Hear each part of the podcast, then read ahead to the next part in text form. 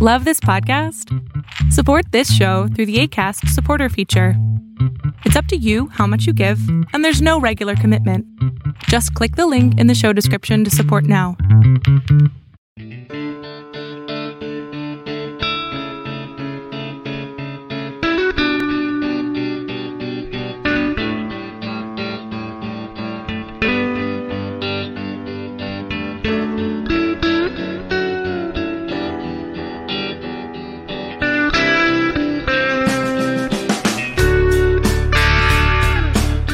Hola, ¿qué tal? Bienvenidos a Letras Habladas número 15. Eh, soy Miguel Ángel, me acompaña Aranza Sánchez Romero, mi co-host en Letras Habladas. Y antes de darle la palabra, me gustaría pedirles una disculpa a ustedes porque hace 15 días no subimos material por causas de fuerza mayor ahí del internet y de cosas extrañas que, que nos juega el destino y la tecnología. Pues no pudimos subir el episodio precisamente que subió la semana pasada.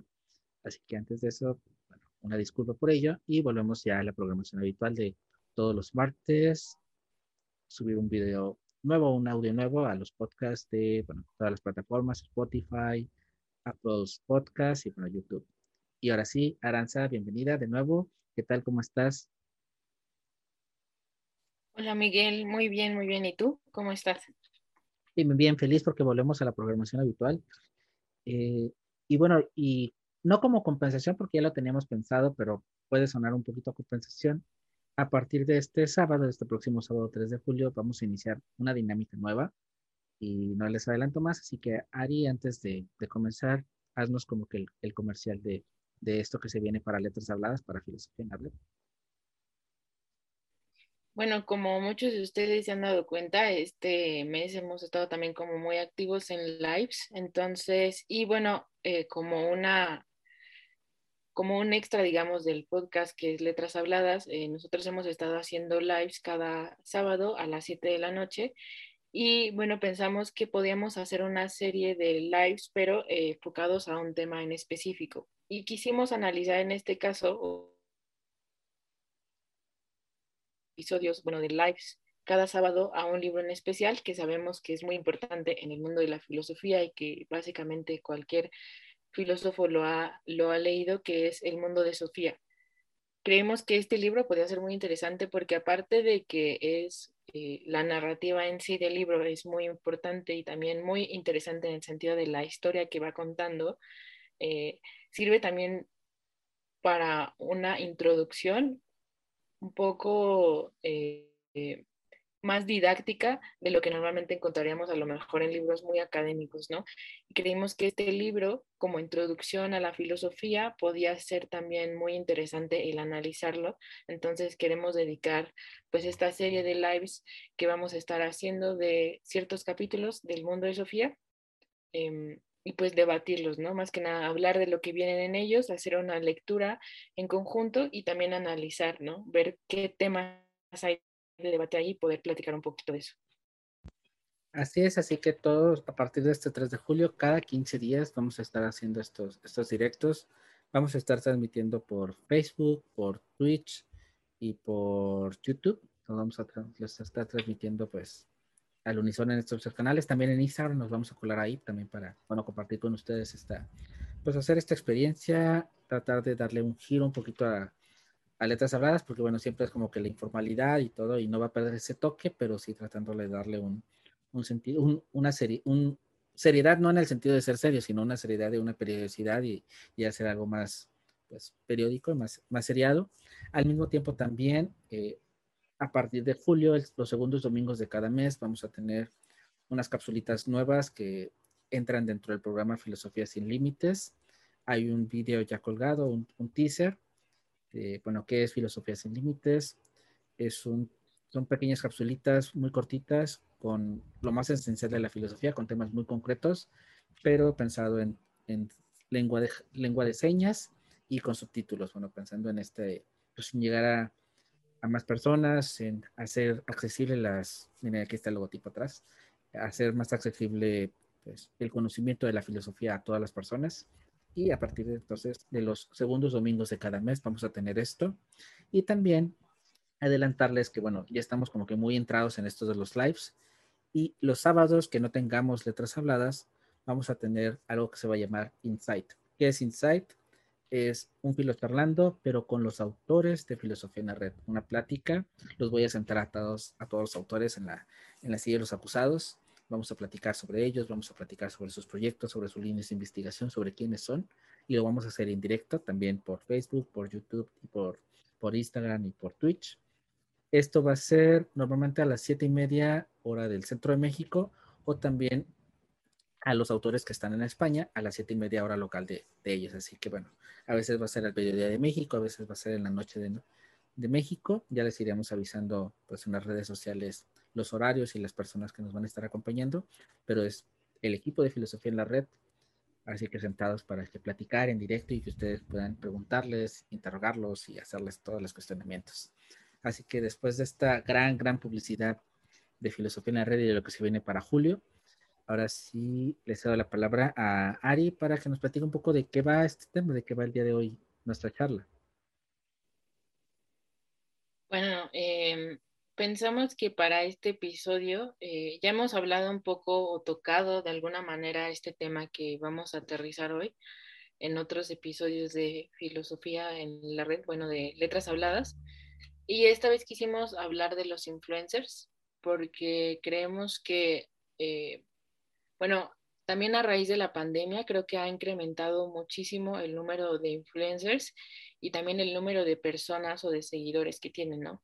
Entonces, eh, siempre, siempre, siempre en el tema de redes sociales se va a, cruzar este tema y es muy importante hablar de las repercusiones o de los temas éticos, ¿no? O incluso filosóficos que, hay ahí.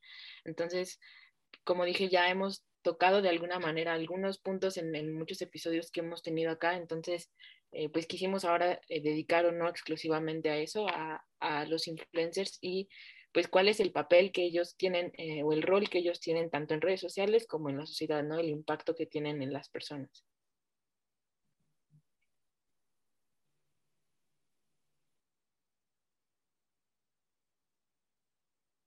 No te escuchas, pero no sé si solo soy yo que no te escucho. Ya, perdón.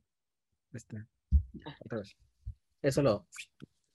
Eh, antes de comenzar de, antes de comenzar de lleno con, pues, con el episodio, eh, comentarles que elegimos este tema por, propuesta de alguien que nos escucha, de Belén Romero, así que Belén, para ti, con todo el cariño de, Letras Habladas, pues este, este, episodio que nos propusiste, e invitarlos a todos ustedes a que nos manden sus sugerencias, ya sea directamente en la cajita de comentarios si los estás viendo en YouTube o si no te ingresas a redes sociales, Filosofía en Red por Twitter, Filosofía en la Red en Instagram, en Facebook.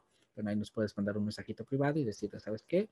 Nos gustaría que nos tocáramos este tema, tocaran este tema y pues lo vamos a tomar en consideración y pues si va en la línea y lo podemos adecuar filosóficamente, pues le vamos a dar un espacio. Ah, antes de comenzar, podríamos empezar como por definir ¿qué vendría siendo un influencer? ¿Qué, entiende Aranza por, por influencer cuando escucha la palabra influencer? Creo que lo primero que se me hace luego, bueno, interesante como analizar es que ha ido también como mutando esto de ser influencer, ¿no? O sea, siento que de alguna manera es una persona que tiene como una presencia importante en redes sociales y que tiene bueno, hay, hay categorías, ¿no? sabemos que están los, que, los llamados microinfluencers, que son eh, influencers o personas que tienen audiencia, pero no, no es tan grande esa, esa audiencia, ¿no? Y tenemos a los influencers, que ya son personas que tienen muchísimos más seguidores, ¿no? Em, entonces, pues creo que desde ahí podemos hacer como esa, esa, esa distinción, pero de alguna manera, independientemente del número de seguidores que tengan o no, pues que tienen una presencia y que son un referente de alguna manera, si no en una industria, eh, por lo menos en un... cada influencer comparte un contenido muy específico ¿no? en, en su audiencia. Y también pues esta parte de, como dije, creo que va emutando la idea de influencer porque ya no únicamente, antes quizá, hace unos años, los influencers eran eh, las personas que, que especialmente provenían de YouTube, ¿no? Que tenían un canal de YouTube con una buena presencia y que tenían eh, una, eran un referente, digamos, en, en, ese nicho, pero especialmente en YouTube y luego en redes sociales, pues trasladaban todos esos seguidores de YouTube a, a Instagram o cualquier otra red social. Pero ahora vemos que los influencers, pues bueno, ya el término influencer es quizá un poco más flexible, ¿no?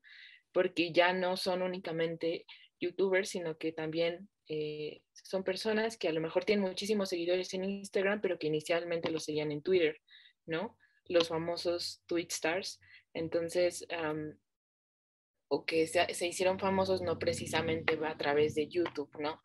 Pero creo que pues básicamente yo daría como esa definición, ¿no? Como personas que eh, tienen una presencia importante en redes sociales, eh, que son un referente en un nicho en específico y bueno, también pues contemplar esta parte de que al final eh, este concepto de influencer pues ha ido mutando a lo largo de, de estos años, ¿no? sobre todo estos últimos años.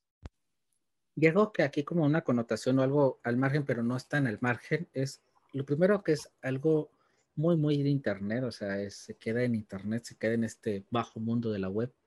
Y otra cosa que quizá comparando definiéndolo para las personas centenias o las personas, pues esas generaciones que no crecieron con Internet o apenas se están adaptando a ello, ¿cómo distinguir o qué? Porque se distingue y se compara lo que es un influencer con una persona famosa, porque en un momento se puede llegar a como a diluir esos dos conceptos, pero realmente son opuestos. Eh, una persona famosa, llámese un artista, por ejemplo, un artista de cine, de televisión, suele ser una persona que está lejos eh, de sus fans. Aunque ahorita con las redes sociales se han acercado y a lo mejor comparten lo que comen o que se van de vacaciones o lo que sea, es una persona que no deja de tener como un velo o una separación. Y un influencer, en teoría, se separa de esto porque es una persona común y corriente que tuvo su momento de fama o tuvo su, su burbuja de fama, pero que al final del día es una persona que logra hacer una conexión tan cercana con la persona que lo sigue, que quien lo sigue sabe sobre su vida, sabe sobre sus casas, sobre sus gustos, sobre sus preferencias, sobre sus pasiones, sobre sus miedos. Le acompaña a lo mejor ver una historia en Instagram de cuando está acostado y que estaba a dormir o cuando se despierta. Entonces, es una persona, es una conexión más íntima con, con el influencer, ¿no? Es alguien más más cercano a un famoso en, esta categoría, aunque a veces el influencer puede muta como a la parte de famoso y se vuelve una figura pública, eh, se supone que en esencia su, su origen y su, su, alma no deja de ser esta parte cercana. Creo que eso es algo muy, muy importante de, de esta separación, ¿no? que, que incluso el seguidor puede sentir que es amigo de ese influencer, que, que si lo ve en la calle tiene el derecho de acercarse y de, de confrontarlo, de verlo, porque siente esa, esa cercanía con, con la persona de, de, ver a lo mejor en, que hace un directo y no lo hace en un set, o lo hace en la sala, o lo hace caminando, o lo hace, y algo que el artista, que el famoso, en, por esencia, se supone que cuida, no cuida esas apariencias. Aunque también en este mercado de influencers y de cosas estas, hay una parte de estética, ¿no? De, maquillar algunas cosas y de aparentar otras tantas. O no sé, cómo, cómo ves esta parte y esta, esta dualidad que, que comento, Ari. Creo que sí, como dices, creo que en este, eh, bueno, cuando hablamos de, esta, de este concepto de influencia, se vuelve como de repente muy borroso, ¿no? Por eso he dicho que a, que a, veces pareciera que resulta como muy difícil diferenciar si estamos hablando de una persona como tal eh, famosa, es decir, que nació en el ámbito como y luego se mudó a redes sociales, o una persona que es influencer, pero que no necesariamente inició como en esa, en esa parte, ¿no? De televisión o como actriz o como actor, etcétera, ¿no? Yo creo que ahí, bueno, no sé, creo yo que la diferencia está como un poco en el contenido que comparten, porque por ejemplo me pongo a pensar en casos muy específicos de actores que, que, que son o que fueron conocidos principalmente como actores, pero luego se trasladaron a redes sociales y hoy son considerados más que actores como influencers. Tenemos, por ejemplo, no sé, se viene a la mente eh, Bárbara de Regil, ¿no? Que ella pues, es principalmente actriz, ¿no? Y luego en la pandemia empezó a generar muchísimo contenido de, pues, de rutinas de ejercicio, etcétera. Y ahorita ya es considerada como tal una influencer. Creo yo que ahí en esos, en esos casos quizá puede o tiene que ver como con el tipo de contenido, ¿no? Porque al final creo que como tal, como lo expresas, los influencers ¿no? Es decir, eh, entablan muchísimo eh, diálogo con ellos e incluso hasta vemos cómo suben estas cajitas de eh, cuéntame algo y te dan como consejos ellos, ¿no? Entonces, eso hace que pues, de alguna manera las personas que lo siguen sientan como una especie de cercanía, cosa que no pasa luego con muchos famosos que tienen redes sociales, ¿no? Que nada más comparten lo que hacen o lo que viven, a dónde van, qué es lo que hacen en el día, ¿no? Sus rutinas de ejercicio, etcétera, pero no tienen como este acercamiento como tal con la audiencia, ¿no? Cosa que creo yo que con el influencer es algo muy característico, ¿no? El influencer siempre se mantiene en esta interacción constante como con sus seguidores, ¿no? Tú dices, cuando uno se los encuentra en la calle, sientes como que e, esa persona es, es tu amigo y entonces eh, pues de alguna manera como que hay, hay una cercanía, ¿no? Hay como mucho más clic que si fuera una persona famosa, que la ves como del otro lado, ¿no? Digo, yo creo que de los dos lados se da como esta parte de la idealización, ¿no? Pero me refiero a que, pues en el caso de un influencer, pues ya hay como un lazo ya más como de, de amistad incluso que tú puedes sentir, ¿no? Con esa persona que sigues. Algo que, que me viene también antes de, estamos como que desmenuzando esta parte, esta cuestión, ¿por qué es un influencer? ¿Por qué, es, por qué alguien es considerado influencer? O sea, es, tú lo comentas, no es, no es tanto el número de seguidores, aunque se puede creer y muchas veces te vas por esa idea de quien tiene un millón, dos millones, es un influencer, que a lo mejor quien tiene mil personas, pero también, bueno, el tipo de contenido que generas, contenido de nicho, que es algo que tiene Internet, que ha hecho Internet, eh, que puedes generar contenido de nicho, ¿no? Contenido específico para un público muy concreto y obviamente ese público te va a seguir. Y a lo mejor eh, tienes 100 seguidores, pero hablas de, no sé, comida exótica para perros y tu público son esas 100 personas y eres influencer en esas 100 personas porque realmente esas 100 personas pues es, es, tu nicho. Pero ¿qué te hace realmente un influencer? ¿Qué es lo que, lo que define, no ya en esencia, sino lo que es, es una persona que genera un, generador de contenido, es alguien que se puede idealizar, que, tiene algo concreto para admirar y para contemplar. ¿Qué, qué, hace a un influencer? ¿Qué piensas tú de esto? Yo creo que, bueno, como son una serie de factores, yo diría por una parte que es, pues una, esto que tú mencionas, como el hecho de que generan contenido de un nicho específico, independientemente como de cuál sea. Eh, otra cosa yo diría que es como esta eh, interacción que tienen con su audiencia, ¿no? Esta, esta constante interacción. Quizá también está la parte de la parte que muestran como de sus vidas, ¿no? De que muestran cómo es su vida y de alguna manera te dejan o te hacen parte de su vida, ¿no? O sea, que tú sientes que realmente te están compartiendo eh, más allá de lo que normalmente, por ejemplo, no sé, una persona que no es influencer, una persona que tiene un perfil de Instagram como común, no te, no te mostraría como tal, ¿no? Factores seguramente se me están pasando más, pero yo diría que eso es como quizá lo más, lo más característico. No sé si tú tengas alguna como otra idea de qué puede hacer a un influencer un influencer. Comparto eso y también, bueno, viene un poquito eh, ligado a algo, algo que nos siguen ahora sí en el script que tenemos, que es realmente un influencer es una persona que, como dice la palabra, ¿no? Influye de alguna manera en, la, en, el seguidor o es un ícono, un representante de algo que tú te proyectas y, y pues lo ves y a lo mejor, bueno, no tienes tú el Ferrari que sale en la historia de, de, este, de, del influencer que estás siguiendo, pero tú te proyectas que quisieras tener ese Ferrari o que tú te proyectas que, que a lo mejor te, su, manera de pensar, su manera de reflexionar, sus historias, lo que sea, te hace un clic y te identificas con ella o con él, que realmente si un influencer sale y te anuncia un, un enjuague de boca en una historia y te dice que ese es el enjuague de boca que usas, ¿realmente tiene ese poder de influencia para hacerte comprar ese enjuague bucal? ¿O es como que, ah, ok, lo está anunciando, le pagan por eso, pero pues órale, y a lo mejor sí me lo puedo comprar o no, pero no tiene como que ese, ese arrastre de, de marca realmente, o sea, realmente si esa persona arrastra y te influye o no. Pero antes de eso, hay algo que me viene en la parte que comentas de, que te muestra su vida, que te muestra cómo es, de que te enseña, de que se presta mucho y se ha dado mucho que se maquillan las cosas.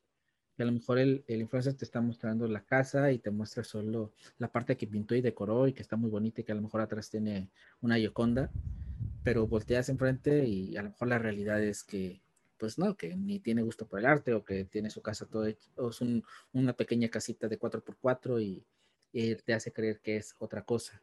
Entonces, ¿qué tanto realmente te muestran o no te muestran o qué tanto también toman como que prestada esta parte del espectáculo, de, de crearte una escenografía, de crearte un personaje y de que si realmente los influencers, por ejemplo, yo recuerdo mucho que te voy a ir medio, medio creepy, pero por ejemplo, a Yuya la cuestionaban mucho por incluso su forma de hablar o la cuestión, no sé, y que si realmente habla así o no habla así, y si realmente lo que estás viendo en, en el canal es realmente la persona o es realmente un personaje que decide tomarse, que se decide crear para presentar algo.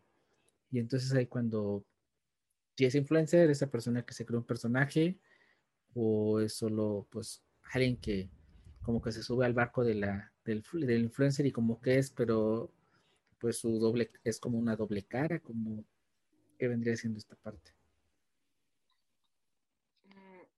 Yo creo que ahí es que es, un tema muy, muy complicado porque justo ahorita que decías como todo esto, yo decía, sí, o sea, pues al final creo que hoy o sea, como que ha habido de por sí un, cambio de mentalidad muy fuerte a partir de la pandemia, pero yo diría que un poco antes. Post que dicen como recuerda que lo que enseñan los influencers solo es una parte de su vida. Incluso han salido muchísimos influencers que han dicho, oigan, este, todo esto que les enseño no es como tal mi vida. O sea, obviamente paso por momentos difíciles, obviamente tengo momentos de frustración.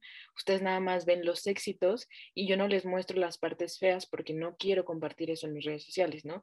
Y me ponía a pensar en esto y decimos, claro, o sea, muchas veces los influencers nos muestran esta parte bonita de su vida y nosotros... Eh, em, pero últimamente como que ha salido esta otra parte que es decir, bueno, o sea, pero también hay que contemplar que, bueno, incluso los mismos influencers, como decía, te lo hacen saber, ¿no? Esta parte de no es así mi vida, nada más es un fragmento muy pequeño, no crean que por esto pues ya me conocen, ¿no? Porque muchas veces por mostrar esa parte bonita mucha gente los critica, ¿no? Eh, y, cree que tienen como poder de alguna manera en, en, su vida o en su cuerpo, en, etcétera, etcétera, pero al final ellos te dicen, no, o sea, lo que yo les enseño es lo que yo les quiero enseñar, ¿no? Pero también me ponía a pensar como en esta parte que tú mencionaste como del personaje, porque creo que cabe cuestionar qué tan ético o no ético es, no tanto para la audiencia, únicamente, bueno, me refiero no únicamente para la audiencia, sino también para la persona. me ponía a pensar porque hay un, hay un cantante muy famoso que se llama Sabino, que seguro algunos de ustedes lo ubican, y él hace mucho esta referencia a un personaje creado. Él hace la distinción entre Sabino, pero él se llama Pablo, ¿no? Y dice, cuando yo salgo el escenario, sale Sabino, ¿no? Porque Pablo es muy introvertido y Pablo no podría salir ante una audiencia así. O sea, decía, si Pablo sale a, a cantar o a montar su show, Pablo no podría porque Pablo es muy introvertido. Entonces tuve que crear tuviera esa confianza de salir y poder hacer todo esto. Y eso como que nos da otra perspectiva, ¿no? Porque al final es ponerte a pensar, bueno, a lo mejor ellos o estas personas se crean estos personajes de alguna manera para poder lidiar con todo lo que hay allá afuera, en, o sea, en redes sociales, ¿no? Pero de alguna manera es, bueno, o sea, es entendible porque lo hacen porque al final, como sabemos, el mundo de las redes sociales, incluso para las personas que, que quizá no tenemos como, o sea, seguir sociales, sabemos que el mundo de las redes sociales es un mundo un poco hostil a veces, ¿no? Eh, y un poco cruel. Entonces, eh, en, o sea, puedo de alguna manera como entender por qué se hacen este, este personaje y por qué de alguna manera lo, lo muestran, ¿no? Quizá incluso también en el sentido de que pues ellos quieren formarse una determinada imagen frente a los demás, que ellos saben que es falsa, pero esto también pone en duda quizá eh, pues la, lo ético en este sentido, ¿no? Porque al final pues creo que como influencer o como una persona que es un referente en una industria frente a tus seguidores, pues creo yo que debes tener o tienes una responsabilidad frente a ellos. Este personaje, eh, sino más que nada cómo, cómo se usa, ¿no? Y también estar consciente de lo que tú muestras en redes sociales, de qué forma puede, pues, no sé, como que tener impacto en la otra persona, ¿no? A lo mejor crees que estás haciendo bien o que estás alentando a alguien a algo bueno no, pero al final, pues no lo, no lo sabes, ¿no? En su totalidad, pero no sé, ¿qué piensas ahí tú? En, en esto del personaje me viene, a mí eh, es, es, donde me chocan las ideas, por ejemplo, porque el personaje como tal, pues se entiende que es en esta farándula, en este mundo del espectáculo, artistas, cantantes, bla, bla, bla. Pero entonces se supone que chocaría entonces con la idea del influencer como tal. Porque se supone que el influencer por esencia no tendría que ser un personaje. El influencer, o sea, el influencer no tendría por qué crearse como que ese alter ego, porque es alguien que nada sale del, sale, no sale ni de un concurso de talento, sale de, de que a lo mejor un día se puso a hacer videos y ese video se hizo viral y explotó y se impulsionó y, generó fama. O sea, el artista o el que se decide voluntariamente, ok, me voy a aventar a, a cantar y tengo que crearme a Sabino para poder presentarme y exponerme, pues lo está haciendo de una manera consciente porque va hacia un público objetivo y va hacia un, hacia un mercado. Pero en Internet se supone que esta, se tiene que democratizar en teoría el acercamiento y tienes que separar. Y el hacer un personaje, ahí como dices, no sé qué tan ético puede ser al momento de contigo mismo, ¿no? Y que eso también choca un poco con la idea de cuando tú decides eh, crear contenido ya sea porque sabes mucho de algo, simplemente porque tienes una idea, simplemente porque quieres compartir algo, eh, te lleva este peso, ¿no? De que si vas a entrarle a las redes, si no vas a entrarle, qué tanto vas a decidir y si empiezas a impulsionar, también qué tanto te tienes que matizar, porque estamos criticando a lo mejor o viendo, cuestionando la parte, lo que ve el público, ¿no? O sea, que yo, espectador, espero autenticidad de la persona que estoy viendo. Estoy esperando que, que, salga como es, que Aranza muestre su casa y nos diga cómo es o que, que sea.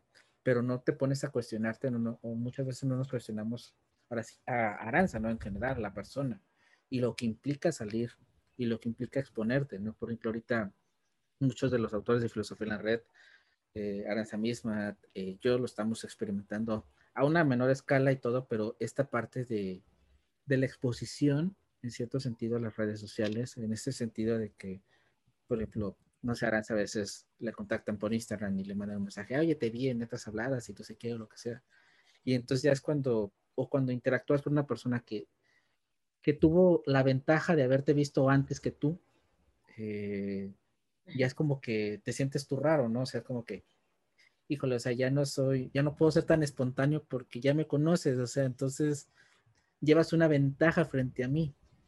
Y, y, en esta parte también cuestionarte tú internamente, o sea, la persona que se expone, qué tanto es como dices, qué tanto te tienes que cuidar, porque si es fácil criticar, bueno, exponte como eres, sé quién eres, sé auténtico, eh, muéstranos tu personalidad, déjanos descubrirte, pero también llega la privacidad, llega la intimidad. Y no tanto no querer compartir fracasos y sí compartir éxitos, sino también qué tanto tienes que cuidarte a ti mismo como, como persona, ¿no? Y qué tanto decidir qué es lo que quieres mostrar y no. Y cómo decidir dar ese salto, ¿no? Yo lo, lo veía hace recientemente en un congreso que hubo de, de influencers de filosofía en redes sociales y comentaba Nerea de Philosophers como, bueno, ella es introvertida pero llegó un momento que tuvo que decirse que tenía que dar ese salto a, a exponerse, pero ese salto lo tuvo que hacer muy paulatino, lo tiene que hacer cuidado y lo tiene que hacer, bueno, con lo que ella va sabiendo que puede compartir y se puede dar, se puede atrever a hacerlo. Y cómo, cómo tienes que ser tú, creo que ahí la persona tienes que ser muy consciente de cómo dar esos, dar esos saltos, ¿no? Dar, dar esos brincos de, ok, a lo mejor estoy teniendo más exposición, mi proyecto necesita tener esa exposición, pero ¿qué es lo que decido exponer y qué es lo que no decido exponer y cómo lo decido exponer? Porque creo que esa es, es una parte muy complicada, ¿no? Creo que es, tú lo has vivido, tú con, con tu cuenta me has comentado de Instagram que te buscan o, lo, lo, experimentas, ¿no? Eh, con Filo, con, con, tu, con tu podcast Kairos y, y este, pues, no es que sea un choque, pero creo que sí te llega a impactar de alguna manera, ¿no? Sí, creo que como dices, o sea, nosotros quizá que lo vivimos a una escala pequeña, eh, es muy difícil imaginarlo cómo, cómo lo vives como a escala grande, ¿no?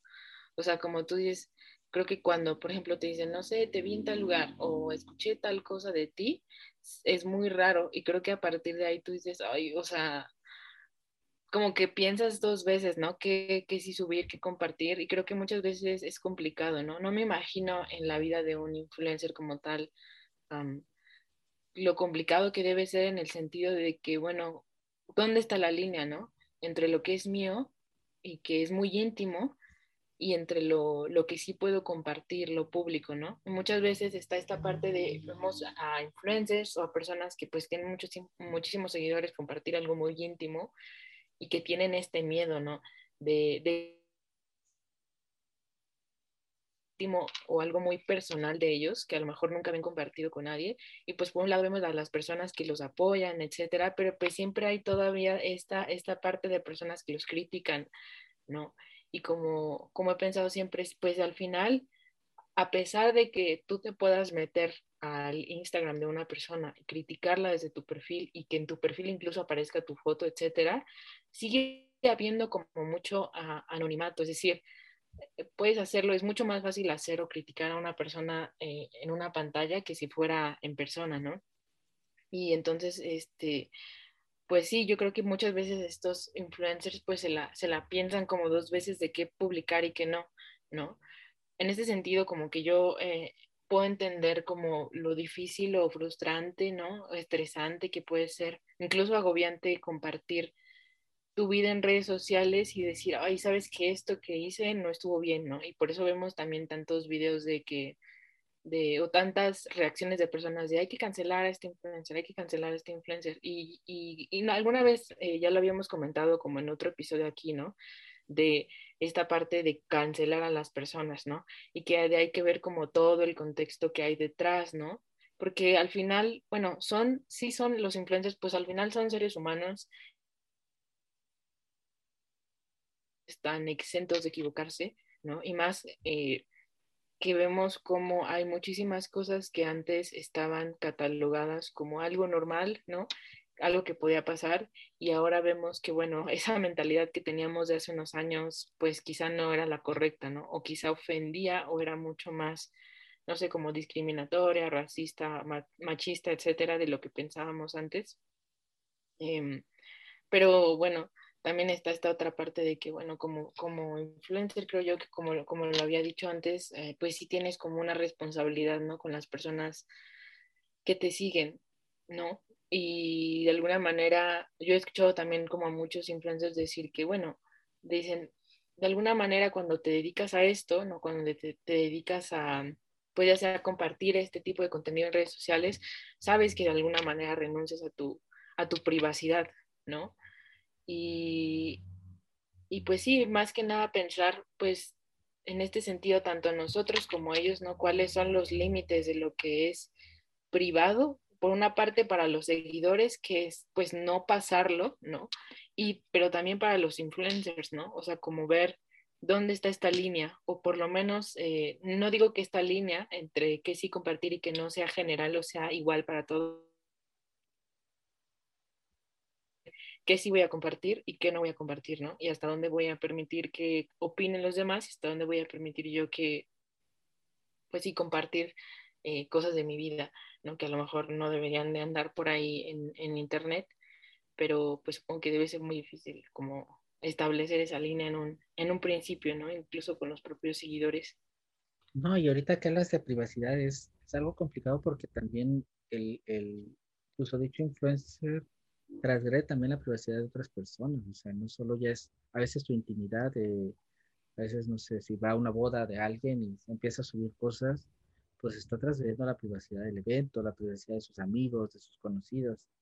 Y yo, bueno, no recuerdo el nombre de la persona, pero era una pareja de, una de unos famosos que hicieron, este, una famosa se hizo novia de un influencer, y al final duraron un poquito porque terminaron, porque la chava se había cansado, el cuate estaba subiendo a cada rato contenido en internet, y cuando, bueno, salió la, pues la luz pública, la versión de él dijo, bueno, ella me conoció así, ¿no? Que, era, que yo soy influencer y pues vivo de mis seguidores y tengo que compartir y no sé qué, no sé cuánto, pero, eh, ok, si vives de tus seguidores, pero a lo mejor la persona que se dedica a eso decide desprenderse de su privacidad como persona, como él o como ella, pero ¿por qué arrastrarla mejor a otras personas? ¿no? O sea, una cosa es que tú decides, ok, yo quiero ser influencer, yo brinco esta rayita, pero no tengo por qué inmiscuir a mi pareja, inmiscuir a mis amigos, inmiscuir incluso a mi mascota, ¿no? ¿Por qué? Porque voy a, a permitir que violar la privacidad de otros, de otros, de otros seres, ¿no? Que al final del día ellos no quieren ser o no deciden ser o no tienen esa proyección o no les interesa o lo que sea.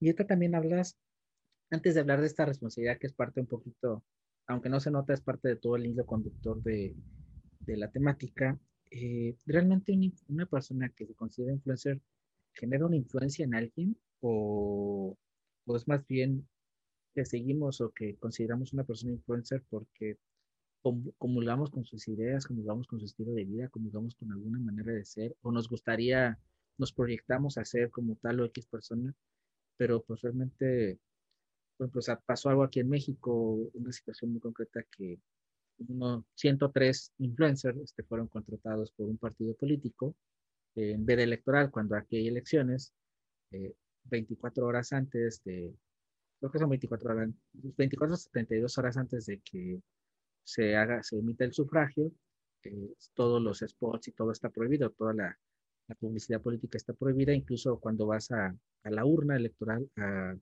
creo que 50 metros a la redonda o algo así, perdónenos por las leyes electorales que no, las conozco muy bien, pero igual hay un margen a la redonda donde no se permite tener publicidad de, de los partidos políticos, los observadores de los partidos políticos en, en las casillas no tienen que tener nada de ropa ni nada este, del partido, o sea, tiene que ser todo neutro para evitar influenciar en el voto, evitar tener un, cierto incidir en, la elección del, del, votante, del ciudadano. Entonces, dentro, de esta situación, dentro de este contexto, entra la veda electoral en cuanto a medios de comunicación, en cuanto se supone que spots, publicidad en redes y todo tiene que ser omitido para limpiar esos días de publicidad electoral para que el sufragio sea lo más neutro posible sin ninguna injerencia de ningún partido.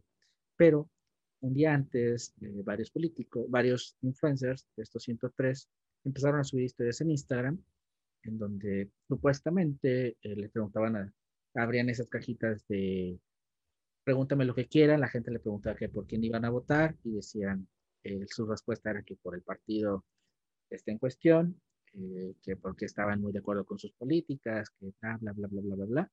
Y al final, bueno, ahorita está un lío político ahí que si, le, si los multan, si no los multan, y está como que litigio ahí electoral.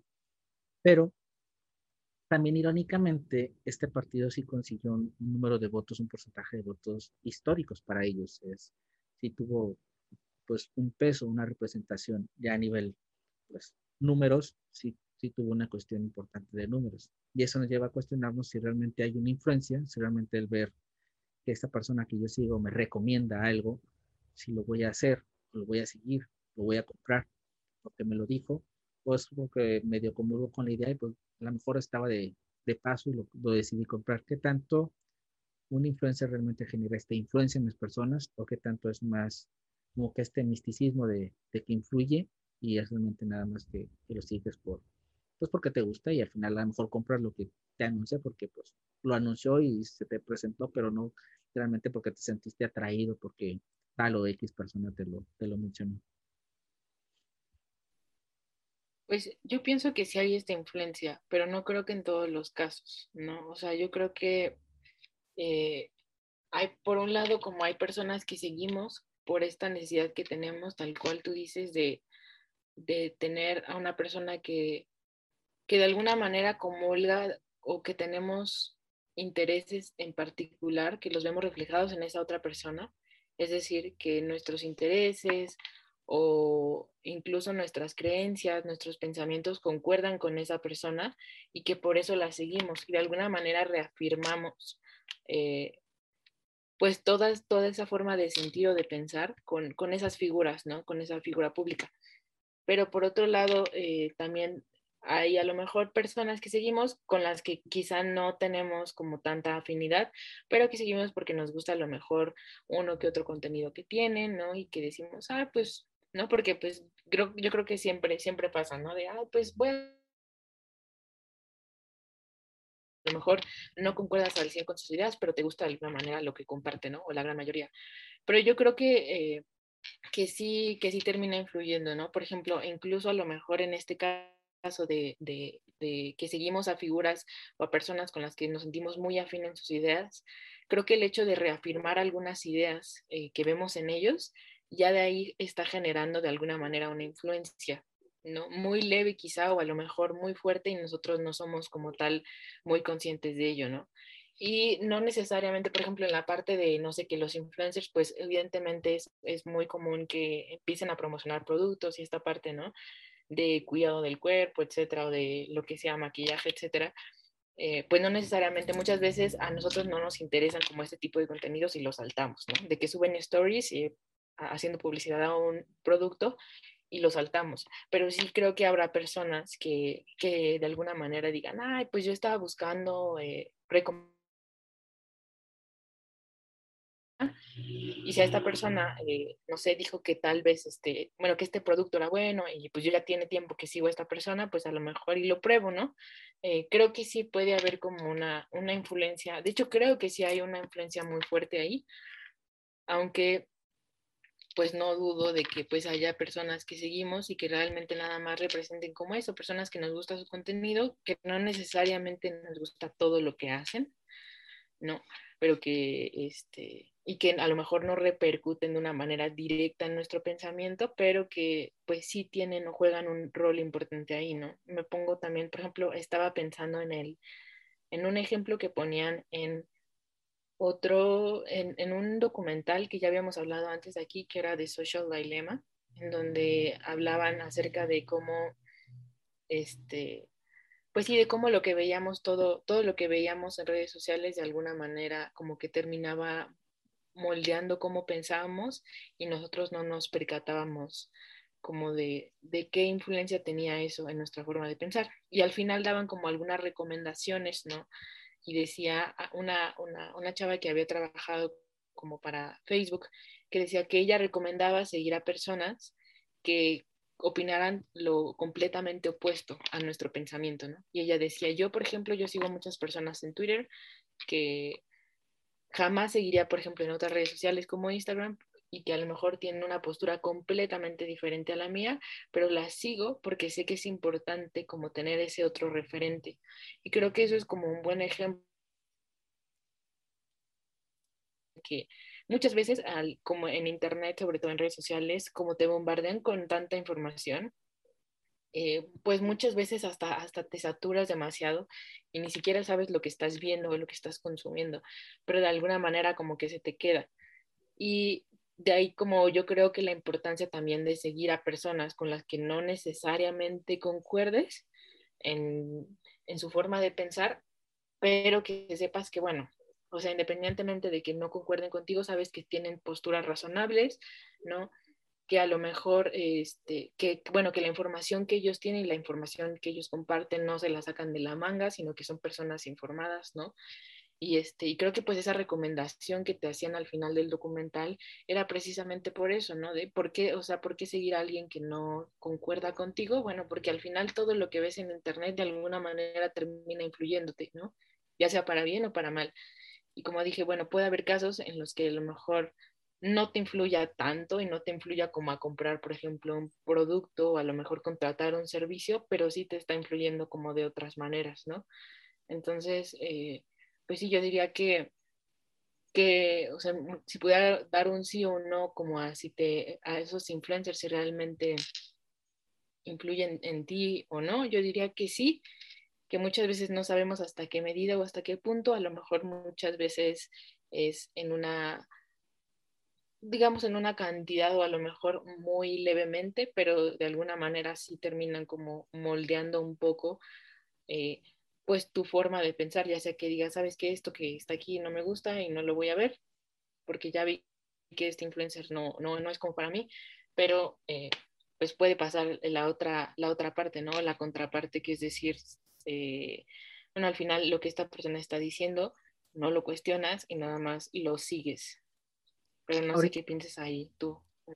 Ahorita que hablas de esta, de esta influencia, uh, me viene pensando otra cosa muy importante que es la responsabilidad. Eh, es algo que, por ejemplo, yo en, lo manejamos nosotros a nivel filosofía en la red como, como entidad, como como filosofía en la red las cuentas, es esa responsabilidad que se tiene, ¿no? De, con las personas que deciden seguir tu contenido, que deciden darle follow, ya sea en alguna red social o que deciden entrar al sitio, la responsabilidad que te implica, ¿no? Eso, por ejemplo, a nivel filosofía en la red como, como entidad, como, como organismo propio que se, pues, independiente que se vive. Si eso yo lo traslado en, en filosofía en la red como, como proyecto, y trato siempre que se trate, que el contenido siempre tenga una, una línea, ¿no? De ética, de respeto, de todo.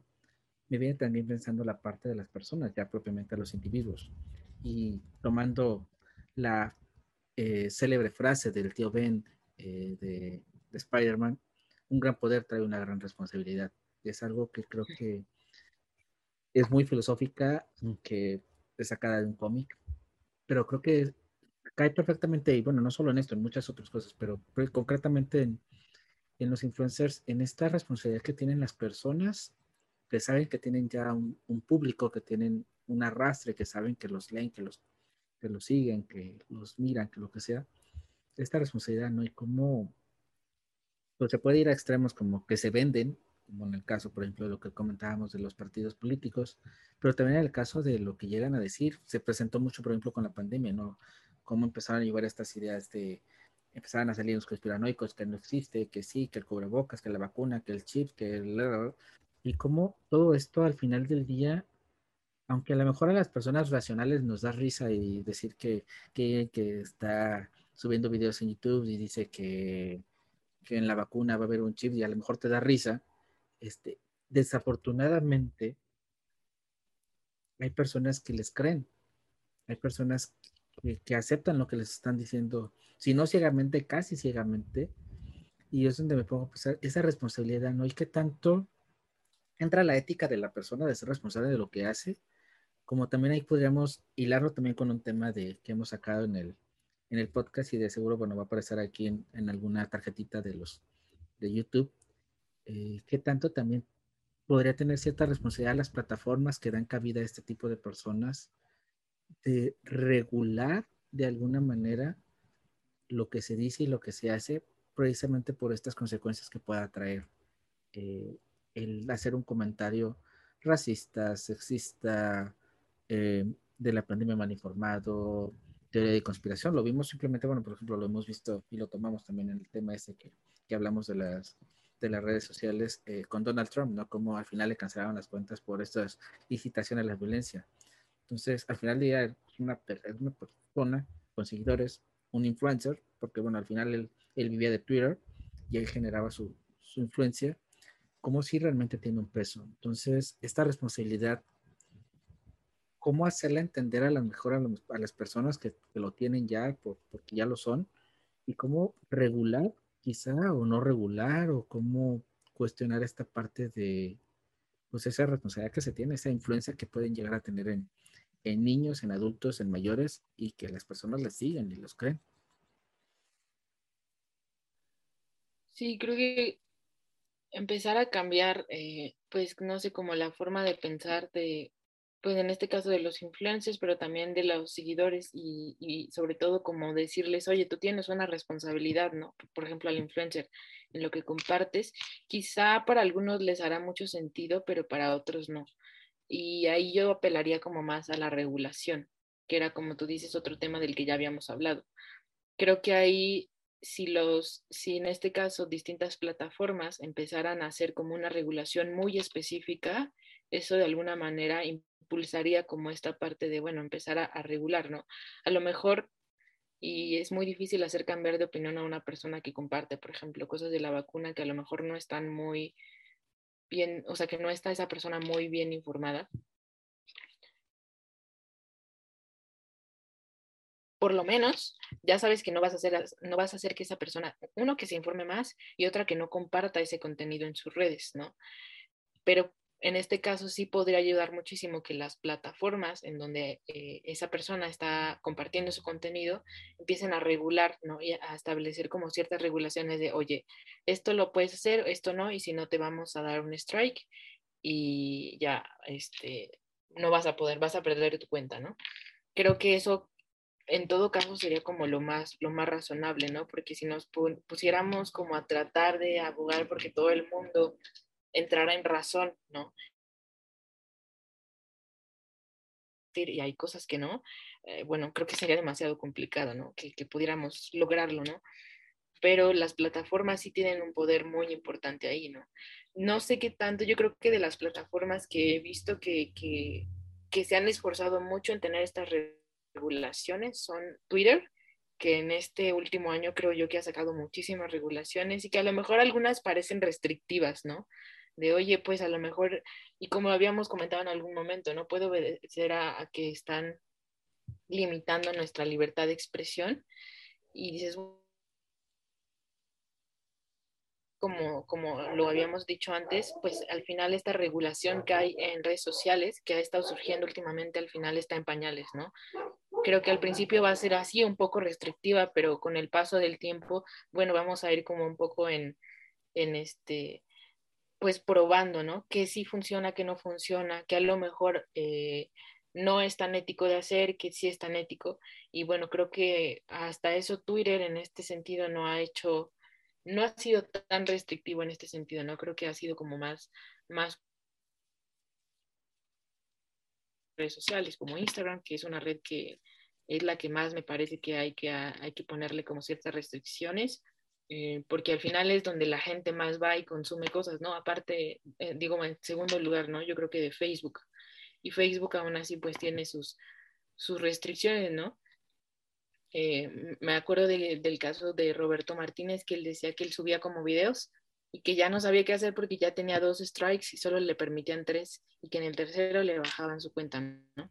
Este, pero al final decía, bueno, es que el, contenido que yo creo, soy muy cuidadoso en lo que comparto, ¿no? O sea, comparto cosas que sé que puedo compartir, que sé que no son tan polémicas y aún así me han hecho strikes, ¿no? Y esto igual obedece justamente a eso, a saber que, bueno, falta muchísimo para, para saber eh, cómo manejar, ¿no? este tipo de restricciones y cómo las distintas plataformas deben manejar, bueno, el tipo de contenido que va, que va surgiendo ahí, ¿no? Sí, otra plataforma que también ha metido, es media polémica, es Twitch, eh, también tiene ahí sus, sus políticas medias extrañas. Y hay algo que también llamó mucho la atención con todo esto del asalto al Capitolio que sucedió en enero, que se tomó la decisión, Twitch tomó la decisión de banear a las personas que participaron en la manifestación. Y es ahí donde también te puedes llegar, en, es donde esta legislación que todavía vemos que está como que ahí incipiente, que tanto hay el mundo virtual, porque en algunas cosas el mundo digital eh, no convive con lo, con lo real o con, con, lo presencial, y como en otras como que lo quieren fusionar y que tanto es separar, ¿no? Que tanto es realmente si lo que haga la persona en redes, usted tiene que legislar solo en redes, o va a tener como en esto que se cuestionaba mucho de este, pues, lo que hizo una persona que se fue a manifestar o que hizo un desmán en el Capitolio, era baneado también de redes, pero lo hizo afuera, o sea, como esta mezcla que a priori podría ser como que rara, creo que y obedece mucho a la responsabilidad de la empresa, porque al final del día, quien lo vea, este, ya sea en la plataforma o, lo vea en la calle, lo va a ligar porque quedas ligado. Es, es, creo que es utópico ya al menos a decirlo hoy en día en pleno siglo XXI que, que lo virtual y lo real o lo presencial es separado. O sea, al final del día, un perfil de, de Instagram de alguien eh, queda ligado a la persona y más si es influencer o si comparte sus cosas. obviamente cuando lo ves en la calle, tú no te imaginas que lo estás scrolleando en la pantalla, o sea, tú lo ves y lo relacionas y lo ubicas y tienes ese contacto. Entonces, como que ya sí se, eh, se, diluye esta separación y, y, ya no hay como que esta, como que una cosa es tu perfil, otra cosa eres tú como persona, como que son dos entes que conviven. Es una simbiosis ahí media extraña, no sé tú cómo ves esa, esa cuestión de esta simbiosis o no simbiosis de, no sé si tú ves a alguien en la calle que solo sigues en, en Instagram, es como que, ah, bueno, es, su perfil y esta es otra persona o, o se fusionan, ¿cómo lo, ¿cómo lo entiendes tú? Sí, ¿no? Como dices, creo que al final ahorita ya, y sobre todo como a raíz de que nos vimos obligados a digitalizar todo, ¿no? A pasar a lo digital, a migrar a, a, lo digital a partir de la, de la pandemia, ¿no? Creo que antes ya era como muy difícil como establecer como los límites entre, bueno, la realidad y el mundo digital, pero era mucho más sencillo que, que ahora, ¿no? Ahora ya es, bueno, completamente diferente, ¿no? Incluso ya no lo pongamos como tanto en el mundo de los influencers, sino también en la escuela, ¿no? O sea, en, la academia o en las universidades o así, pues todo ya se ha vuelto digital. Y de alguna manera, pues esa línea ya prácticamente está está borrada, ¿no? Em, y como dices, creo que aún así, eh, muchas veces cuando, no sé, supongamos, bueno, en este, en este caso que ponías, ¿no? Cuando nos encontramos a una persona, a un influencer en la calle, ¿no? Y resulta, no sé, que vamos a saludarlo, lo que sea, y nos damos cuenta de que es una persona completamente distinta como es en redes sociales, pues sí hay, o sea, por una parte, pues está esta persona que nos habla con tanta familiaridad en redes sociales como si nos conociera, y luego en el mundo real nos damos cuenta de que, bueno, en realidad es algo completamente distinto, ¿no? Creo que aún ahorita todavía como que entramos en ese choque, ¿no? De la realidad y lo digital. Pero bueno, quizá en el futuro, eh, pues esta línea ya prácticamente ya no esté, ¿no? y empecemos a entremezclar cosas. Ahí sí, sí cabría o sería interesante como preguntar qué pasaría, ¿no? En un mundo así como, pues mitad digitalizado y como, eh, o entremezclado mucho con la realidad, que yo diría que en realidad ya es, ya es así, ¿no? Y con el paso de la tecnología creo que cada vez va a ser más así. Yo creo que mm, lo, lo que vamos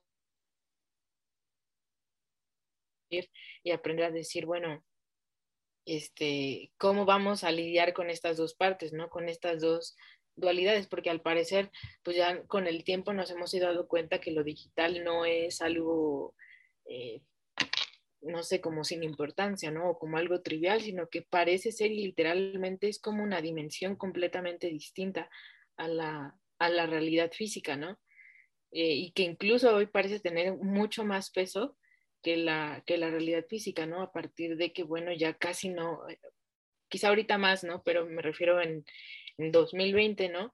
En donde casi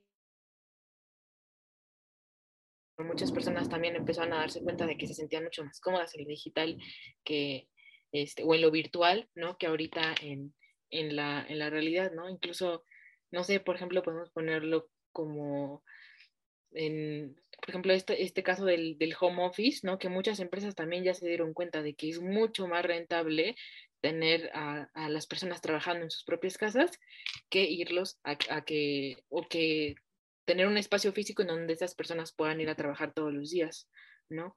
Creo que vamos a tener que estar como en, a partir de estos años, o sea, de vamos a tener que ir como pues sí, un poco probando el camino y ver qué tanto va a influir esta parte de lo virtual y hasta dónde y cuáles van a ser los límites. Y bueno, evidentemente vamos a, chocar muchas veces eh, contra la pared, pero creo que es algo bueno, pero sí sabemos también cómo manejarlo, ¿no? Y saber cada quien, pues hasta dónde, ¿no? Hasta dónde va a permitir eh, pues no sé, cómo esta, esta dualidad dentro de su vida y cómo la va a adaptar en su vida cotidiana. Sin duda es, es, es, es como que siempre cuestionarse cuando decides dar como que el salto a la, a la vida pública digital, qué tanto vas a abrirte o no a, a ello. Y para ir cerrando, eh, y algo que viene muy de la mano con esto de la responsabilidad de las personas, de los influencers, viene una parte que nace con ellos, que es también la comparación. Es algo, es una conducta que se tiene siempre, los seres humanos creo que lo tenemos por, de manera innata, siempre estamos comparándonos con otras personas, si el otro hace, si el otro no hace, si hizo, si fue, si no fue. Pero en la influencia se ve más potenciado porque, bueno, tienes esa, se crea esa relación como de amistad, intimidad con la persona. Y pues de repente ves, no sé, que, que X influencer a lo mejor va de mucho de viaje y conoce todo el mundo, o come comidas exóticas, o se va a restaurantes, o lo que o ya estudió no sé qué, o ya publicó no sé qué tanto. Y llega entonces el cuestionamiento, o viene la introspección, y es como que a lo mejor ese influencer es más grande que tú, o a lo mejor es menor que tú, y te quedas, oye, este, pues este tiene 10 años menos que yo y ya hizo, deshizo y se fue por todo el mundo y yo qué he hecho con mi vida. Y, y, y esta comparación no solo es esa frustración que puede generar en, en, el, ahora sí que en el seguidor, sino también estas tendencias que pueden caer como hasta la depresión, ¿no? O sea, y que no es algo que hace el influencer como que directamente, no es como que, pues, a lo mejor él, o ella quiere transmitir un mensaje de, no sé, disfruta el mundo y la naturaleza, y la persona que lo está leyendo o lo que está viendo se, se, frustra porque no puede ir a disfrutar la naturaleza. Entonces, ¿cómo tiene responsabilidad el influencer en esta comparación o cómo ves esta cuestión de, porque es algo pues ahí medio, medio extraño? Yo creo que sí tiene responsabilidad porque nuevamente como que volvemos a cosas que o sea, al final son cosas que él comparte en redes, pero creo que hasta cierto punto es inevitable. O sea, independientemente de si es un influencer o no, creo que siempre nos vamos a estar comparando con otras personas, ¿no? Independientemente como del número de seguidores que tengan. Creo que hay más bien, creo, o sea, dentro de todo este tema, creo yo, lo que sobresale es, bueno, creo que al final sí hay una responsabilidad por parte de los influencers, pero creo que nosotros también como personas que, que pues estos influencers debemos de tener como pues todo un trabajo interno diría yo como para saber que lo que estamos viendo muchas veces es pues una fachada o que no necesariamente la vida ideal de los demás, por así decirlo, ideal en, entre comillas, es lo que nosotros debemos tener en nuestra vida, ¿no? Y obviamente pues entiendo esta parte, ¿no? De que pues al, con, incluso, bueno, con los influencers es más evidente, ¿no? En este sentido de que ves todo lo que han logrado y todo lo que hacen y, cómo se van de viaje y etcétera, etcétera, etcétera, y cómo tú te sientes como presionado o ansioso, Y dices, ay, ¿sabes qué? Siento que ya se me fue la vida, ¿no? y no sé, tienes 15 años o 16, ¿no? Y, este, y uno que está más grande dice, ay, no, o sea, pues yo me siento igual. Y te das cuenta que esto es común, ¿no? A cualquier edad que tengas, ¿no? Más bien es, bueno, ver los patrones y decir, oye, o sea, eh, sí es cierto que hay, que hay personas que, que han hecho más cosas de las que yo decir que lo que esa persona ha logrado, la persona que tú ves, significa o, quiere decir que es lo que tú necesitas en tu vida, ¿no? No sé, a lo mejor, no sé, poniendo el ejemplo de, no sé, no sé, Luisito Comunica o de alguna persona que viaja muchísimo por el mundo, a lo mejor gana dinero editando videos y haciendo viajes y así, tú dices, para ti es fácil decir, ay, a mí me gustaría hacer todo eso y ganar mucho dinero, pero no lo sabes, o sea, a lo mejor te surge la oportunidad de hacer lo mismo y estar editando videos o viajar, etcétera, etcétera, y te das cuenta de que no es simplemente tu ritmo de vida, ¿no? Nunca lo sabes.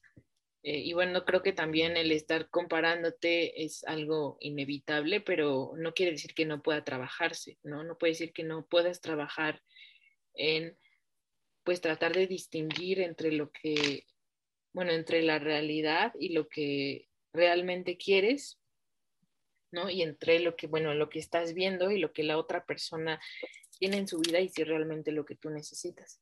creo yo que, bueno, en este sentido, yo diría incluso también como para, para cerrar de, de mi parte, como que hay responsabilidad de los dos lados, ¿no? Por una parte del influencer y de lo que comparte, y por otra parte tuya, ¿no? Al saber que, bueno, las redes siempre son así, parecen tener una concepción muy distinta de la realidad física, pero al final eh, muchas cosas que al final son escenarios que más que nada están en nuestra mente y no como tal en la realidad. Entonces, pues ser conscientes de eso, ¿no? De separar pues estas dos, estos dos ámbitos y pues hacerte como responsable tanto de lo que consumes, de lo que ves en redes sociales y también el cómo te sientes respecto a, eso que tú, que tú ves en redes sociales, ¿no? Al final creo que es un reflejo de lo que, de lo que tú tienes, ¿no? Sí, como dices, algo que rescato es eso de la fachada y que a veces no es tanto una fachada, pero realmente no sé, si analizas un día, eh, a lo mejor el video que consumes de la persona que tú sigues, no sé, son 20 minutos, 30 minutos, y el día tiene 24 horas, entonces no sabes lo que sucedió en esas 24 horas de la persona. No sabes, simplemente como lo que el, el ejemplo que haces, ¿no? De editar videos, de viajar, de trasladarte y todo el trabajo que implica, o sea, porque sí ves, ves la parte bonita, la parte editada, la parte corregida de, de tal o, o X persona, pero no ves todo el trasfondo y que es un trabajo, que es un, es una, como diríamos en México, una talacha, ¿no? Estar ahí dándole duro y duro, haciendo haciendo tomas, a lo mejor ves tú un video de 10 minutos, pero detrás de ese video de 10 minutos hubo una hora de grabación porque no te salía lo que tenías que grabar y, y tuviste que repetir, o sea, ves muchas, o sea, no ves muchas cosas de ese backstage que existe, implica un, implica un esfuerzo y que realmente pues la vida del, de estas personas, de estos influencers no es como que me siento y me llega todo, y me llego y viajo y ya, o sea, implica un, un, un esfuerzo, es un trabajo, al final del día es un trabajo que puede que no incluso lo disfrutan o no, o se me disfruta o no, porque implica un esfuerzo y lo disfruten o no lo disfruten o cómo lo disfruten, es algo que tú no vas a ver nunca. La parte también rescato esto de, de cómo eh, valorar realmente que las personas realmente lo que comparten en redes sociales, incluso analizándote tú mismo, tú compartes lo bonito de ti o lo lindo de ti o lo, o lo que tú quieres que sepan las personas de lo que te sientes orgulloso. A veces sí llegas a compartir tus, tus cinco minutos de depresión y sacas tus frustraciones, pero normalmente lo que sacas es de lo que tú te sientes orgulloso. Entonces, te lo tienes que proyectar a las, a, los, a las que sigues, a las personas que sigues y decir, bueno, ellos comparten lo que se sienten orgullosos de compartir, lo que quieren compartir, pero no comparten su lado, su lado oscuro. Entonces, quiere decir que hay un lado oscuro, que yo no estoy ahí como un Big Brother las 24 horas viendo lo que hace la persona y por consecuencia no todo lo que veo es real, no todo lo que veo es maquillado, no todo lo que veo es, es auténtico. Puede tener ahí parte de guion, puede que no. Y que tengo que saber distinguir y, y consumir contenido para entretener quizá o para aprender, pero no como que apropiármelo y decir, ya conozco a Aranza porque veo en sus historias o la veo en otras habladas y pues ya, ya sé cómo es y, y porque nada más es una hora aquí, o sea, es como que distinguir esas cosas y estar conscientes nosotros de lo que consumimos y de lo que vemos para, para no dejarnos llevar y realmente que sean simples esos referentes, esas personas que admiramos a lo mejor, pero que nos impulsen a ser mejores sin, sin traernos esas frustraciones de no he logrado esto no he logrado y. Y tomando estos influencers, ya en la parte final, había uno en la antigua Grecia que pensaba eh, que si los filósofos se dedicaban a la política o si los filósofos eran gobernantes, um, quizá el mundo era, era mejor. Eh, a relación de esto, bueno, Ari tiene algo que comentar, porque es, bueno, Ari, te dejo a ti. Sí, como dices, creo que influencers ha habido en todas las épocas, ¿no? Entonces, a su manera, pero yo creo que Platón es uno de los más importantes. Entonces, um, pues otro tema que queremos sacar para el próximo Letras Habladas es eh, hacernos esta pregunta que se hacía Platón, que más que pregunta era decreto de Platón, ¿no? Que era el hecho de los filósofos, eh, si son gobernantes, bueno, si los filósofos fueran gobernantes, el mundo sería mejor, ¿no? Y bueno, sabemos también que en ese tiempo eh, los filósofos eran consejeros políticos, ¿no? Sabían muchísimo de política, pero bueno, pensarlo en ese contexto, ¿no? En ese contexto, ¿qué hubiera pasado? Es decir, ¿realmente los filósofos son los mejores para gobernar? Tanto en esa época como ahora. Creo que es una pregunta muy interesante que nos, que nos podemos hacer respecto a, respecto a eso que opinaba Platón y al final eran opiniones que pues no solo lo, lo pensaba Platón, sino también Aristóteles después y así. Entonces creo que puede ser muy interesante analizar eso en el próximo episodio de Letras Habladas. Sí, vamos a hacer entre abogados del diablo y no, vamos a ver qué tanto podemos defender al gremio, qué tanto no, eh, qué, qué, qué ideas tenemos tanto Aranza como yo sobre eso y bueno, invitarlos a que nos acompañen y, pues igual a, si quieren externar sus comentarios al respecto y decirnos si sí, si no, pues ahí los vamos a estar leyendo con todo gusto. Y pues bueno, más que nada los esperamos este sábado al directo que vamos a tener. Si tienen el libro del mundo de Sofía, pues lean las primeras páginas, vamos a empezar. No las vamos a adelantar mucho todavía, pero bueno, vamos a empezar con, por el principio, como dirían por ahí. Entonces, eh, vayan adelantándose y si no, tengan el libro a la mano, ya sea en electrónico, en físico, y pues acompáñenos al directo pues, para estar ahí pues compartiendo con ustedes en esta cara no editada, en esta cara más este, pues espontánea al mismo tiempo y pues también un poco de contacto con, con todos ustedes. Así que háganse de nuevo muchas muchas gracias por, por acompañarme en este episodio y pues nos, nos vemos el sábado en el directo y también los vemos a todos ustedes, o bueno, nos ven, a nos ven todos ustedes eh, en el siguiente episodio de Letras Habladas el próximo martes en su edición grabada.